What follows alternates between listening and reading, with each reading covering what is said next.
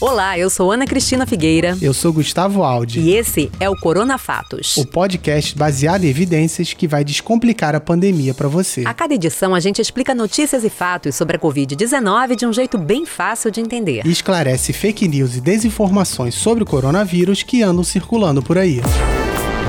Corona Fatos. Uma produção do Canal Saúde, da Fundação Oswaldo Cruz. Desde o início, o mundo inteiro se preocupa com quais grupos têm mais risco de agravar por causa da Covid-19.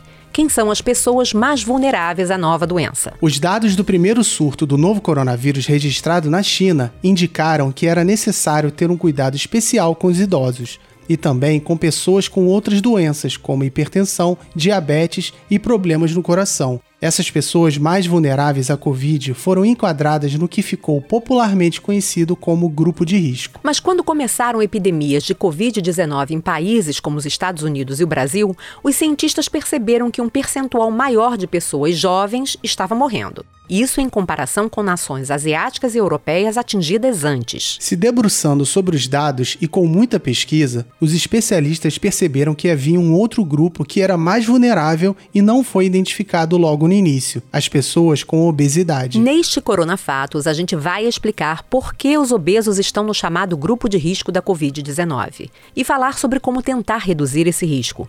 Para isso, vamos contar com a endocrinologista da Sociedade Brasileira de Endocrinologia e Metabologia Priscila Gil. E como, além de sofrer com a pandemia de Covid-19, o Brasil também sofre com a pandemia de desinformação, esse assunto não vai ficar de fora. Vamos falar de alimentação e fake news, aproveitando o conteúdo do Saúde Sem Fake News do Ministério da Saúde. Mas primeiro, vamos explicar por que a obesidade é um fator de risco para as infecções pelo novo coronavírus.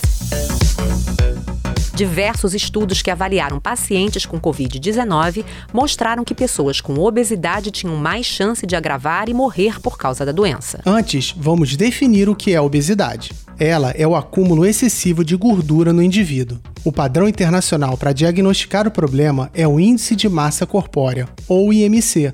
Ele é calculado dividindo o peso da pessoa pela altura dela ao quadrado. Essa conta utiliza a altura em metros. Por exemplo, uma pessoa com 70 quilos e 1,75m tem um IMC de 22,85. Você divide 70 pelo resultado de 1,75 vezes 1,75 e acha 22,85. Alguém é considerado obeso quando tem um IMC acima de 30. Resultados a partir de 25 já são considerados sobrepeso.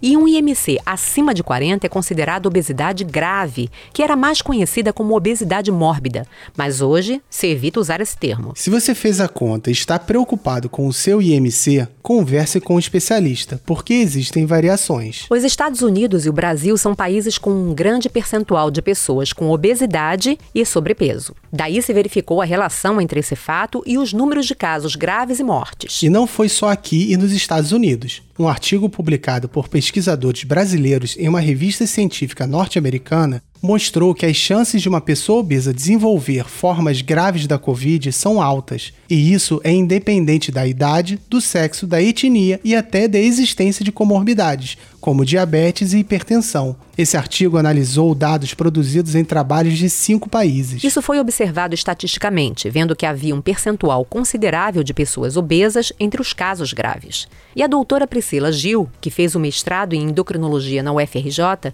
explica de onde vêm os agravos que tornam os obesos mais vulneráveis à Covid. Já sabíamos desde sempre que o paciente com obesidade no CTI agrava mais, porque ele tem um deslocamento mais difícil, porque ele precisa de uma cama bariátrica, porque ele precisa de uma tomografia que aguente 150, 200 quilos, porque ele é mais difícil de ventilar, ou seja, de colocar o respirador mecânico para ventilar as bases pulmonares dele, ele tem uma intubação mais difícil. O que veio de novidade para a gente, que descobrimos nessa pandemia, é que há outros fatores que trazem a gravidade para o paciente com obesidade durante a infecção pelo coronavírus. Então, esse paciente com obesidade, ele vive como se fosse uma brasa acesa. Sabe aquela brasa vermelha, mas que não está pegando fogo? É assim que ele vive em plena vivência inflamatória citocínica. O que, que é isso? Ele vive um estado inflamatório crônico, com alta produção de interleucinas, que são citocinas inflamatórias, produtos inflamatórios que o corpo produz, alta quantidade de macrófagos, de fatores de necrose tumoral, ou seja, substâncias inflamatórias crônicas, circulantes, tanto dentro dos tecidos e principalmente dentro do próprio adipócito, que é a célula de gordura. Esse paciente em estado inflamatório crônico vive com uma chance maior de isquemiar os tecidos dele, de ter hipóxia, ou seja, pouca circulação de oxigênio nos tecidos. E maior risco de trombose também por esse estado inflamatório crônico. E durante essa brasa que ele está vivendo, que está lá acesa, mas está em brasa, durante a infecção pelo novo coronavírus, acontece o sopro dessa brasa e acende-se a fogueira. Essa fogueira acesa a gente chama de tempestade inflamatória.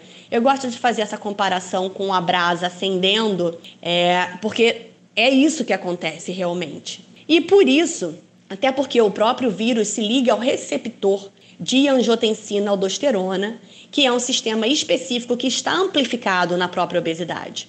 Então, acontece amplificação das complicações virais. Cada vez se estuda mais, mas estamos chegando à conclusão que tem a ver com essa tempestade citocínica, que vem a partir de uma inflamação crônica que o paciente com obesidade vivencia. Além disso, a obesidade é um fator de risco para doenças crônicas como hipertensão e diabetes. Esses problemas de saúde muitas vezes estão associados no paciente. Colocando o que a doutora Priscila explicou em outras palavras, é como se a pessoa com obesidade sofresse com uma inflamação permanente. Mas essa inflamação seria pequena, a gente consegue conviver com ela. Mas a Covid chega causando outras inflamações maiores, que aumentam com a carga daquela que já estava ali o tempo todo. Além disso, o coronavírus tem mais facilidade de se ligar às células de gordura, e esse tecido do nosso corpo funciona como um reservatório para ele. A carga viral nas pessoas com obesidade tem o potencial de ser maior. A obesidade também tem efeitos negativos no sistema imunológico. Ela faz com que haja uma redução na produção de algumas proteínas que ajudam a defender nosso corpo de infecções.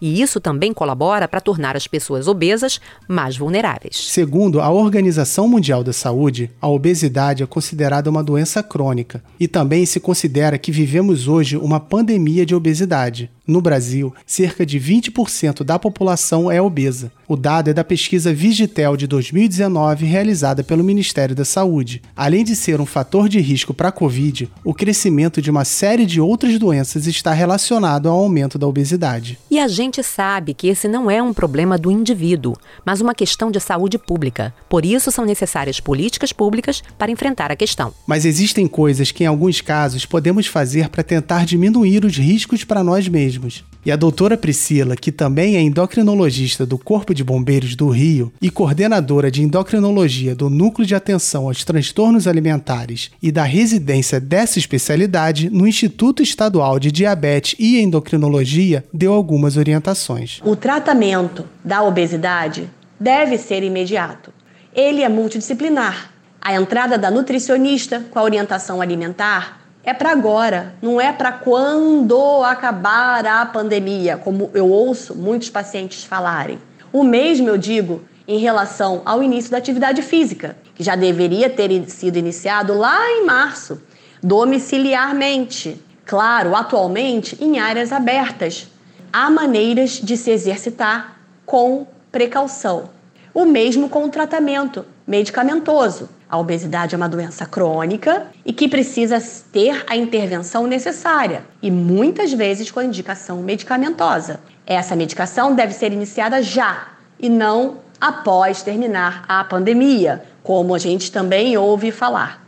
É importante tratar a obesidade e, mais ainda, vamos prevenir essa doença. Então, essas mesmas atitudes devem ser aplicadas para o paciente com sobrepeso para evitar a evolução. Notem, não é necessário ficar magro para se reduzir mortalidade ou para se reduzir o risco da gravidade de infecção pelo Covid, mas sim é necessário perder peso. Tudo isso porque o aumento do risco das formas graves da Covid relacionado à obesidade é. Corona Fato. E aproveitando o gancho de um dos pontos levantados pela endocrinologista, a alimentação, vamos para a parte do programa em que esclarecemos desinformações. A gente tem acompanhado por aqui que uma das coisas que mais rende fake news relacionadas ao coronavírus são promessas de curas milagrosas com alimentos. Cada hora é um chá, uma comida diferente que supostamente resolveria o problema da Covid-19. Foi tanta desinformação nessa área que o Ministério da Saúde preparou um conteúdo sobre o tema. Um material explicando o papel de uma alimentação saudável durante a pandemia. Ele foi divulgado na seção Saúde sem Fake News. A gente vai deixar o link na descrição desse episódio, mas vamos aproveitar para falar um pouco sobre o tema agora. Como alerta o Ministério, até o momento, não existe medicamento, substância, vitamina, alimento específico ou vacina que comprovadamente possa prevenir a infecção pelo coronavírus. Mas uma alimentação de qualidade é importante para a manutenção de uma boa saúde. O cenário da pandemia demanda cuidados redobrados com a higiene e também com o que comemos. Uma alimentação saudável ajuda a prevenir e a controlar muitas doenças, entre elas algumas que são fatores de risco para a Covid-19, como diabetes, hipertensão e a própria obesidade. O ideal é ter uma alimentação balanceada, dando preferência a alimentos in natura, ou seja, comida de verdade como frutas, legumes, verduras, carnes e grãos. Como se diz por aí, devemos desempacotar menos e descascar mais. Isso quer dizer evitar os alimentos ultraprocessados. Eles são aquelas comidas industrializadas que contêm mais produtos químicos como conservantes e corantes. Além disso, os ultraprocessados costumam levar grandes quantidades de sal, açúcar e gordura. Isso aumenta o risco de faltarem nutrientes para o nosso organismo, o que não ajuda nosso sistema imunológico. Além disso, os alimentos ultraprocessados, aqueles mais industrializados que já vêm prontos da fábrica, estão associados ao aumento de doenças do coração e diabetes, entre outras. Por isso a importância de cozinhar. Aprender a fazer a própria comida ajuda a melhorar os hábitos alimentares. E para isso também é importante aprender a manusear, higienizar e armazenar corretamente os alimentos. Como já falamos algumas vezes aqui, é importante higienizar as embalagens sempre que possível para reduzir o risco de contágio pelo coronavírus. E o site Saúde Brasil dá uma série de outras dicas para higienizar os alimentos e garantir a segurança da família. Outro link que vamos deixar na descrição. Além de falar sobre o papel de uma alimentação saudável durante a pandemia e dar dicas sobre o manuseio dos alimentos, a página explica como planejar a alimentação para idosos, eles que ainda são o principal grupo de risco na pandemia de Covid-19. Então a gente viu que uma alimentação saudável ajuda a reforçar nosso sistema imunológico e é sim fundamental durante a pandemia.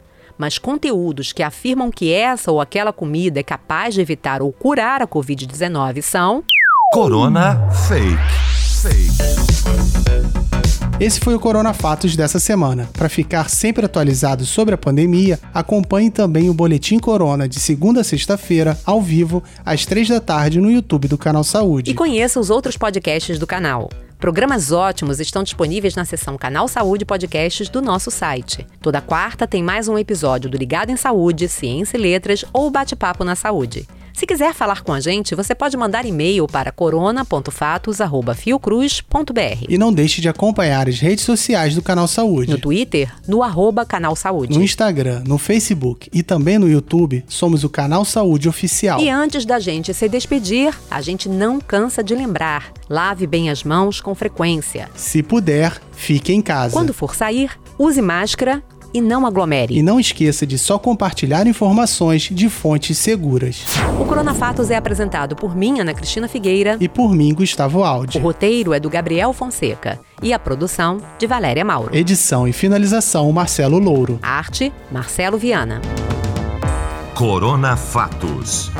Uma produção do Canal Saúde, da Fundação Oswaldo Cruz. Então é isso. Um abraço e até semana que vem. Até mais, pessoal. Obrigada.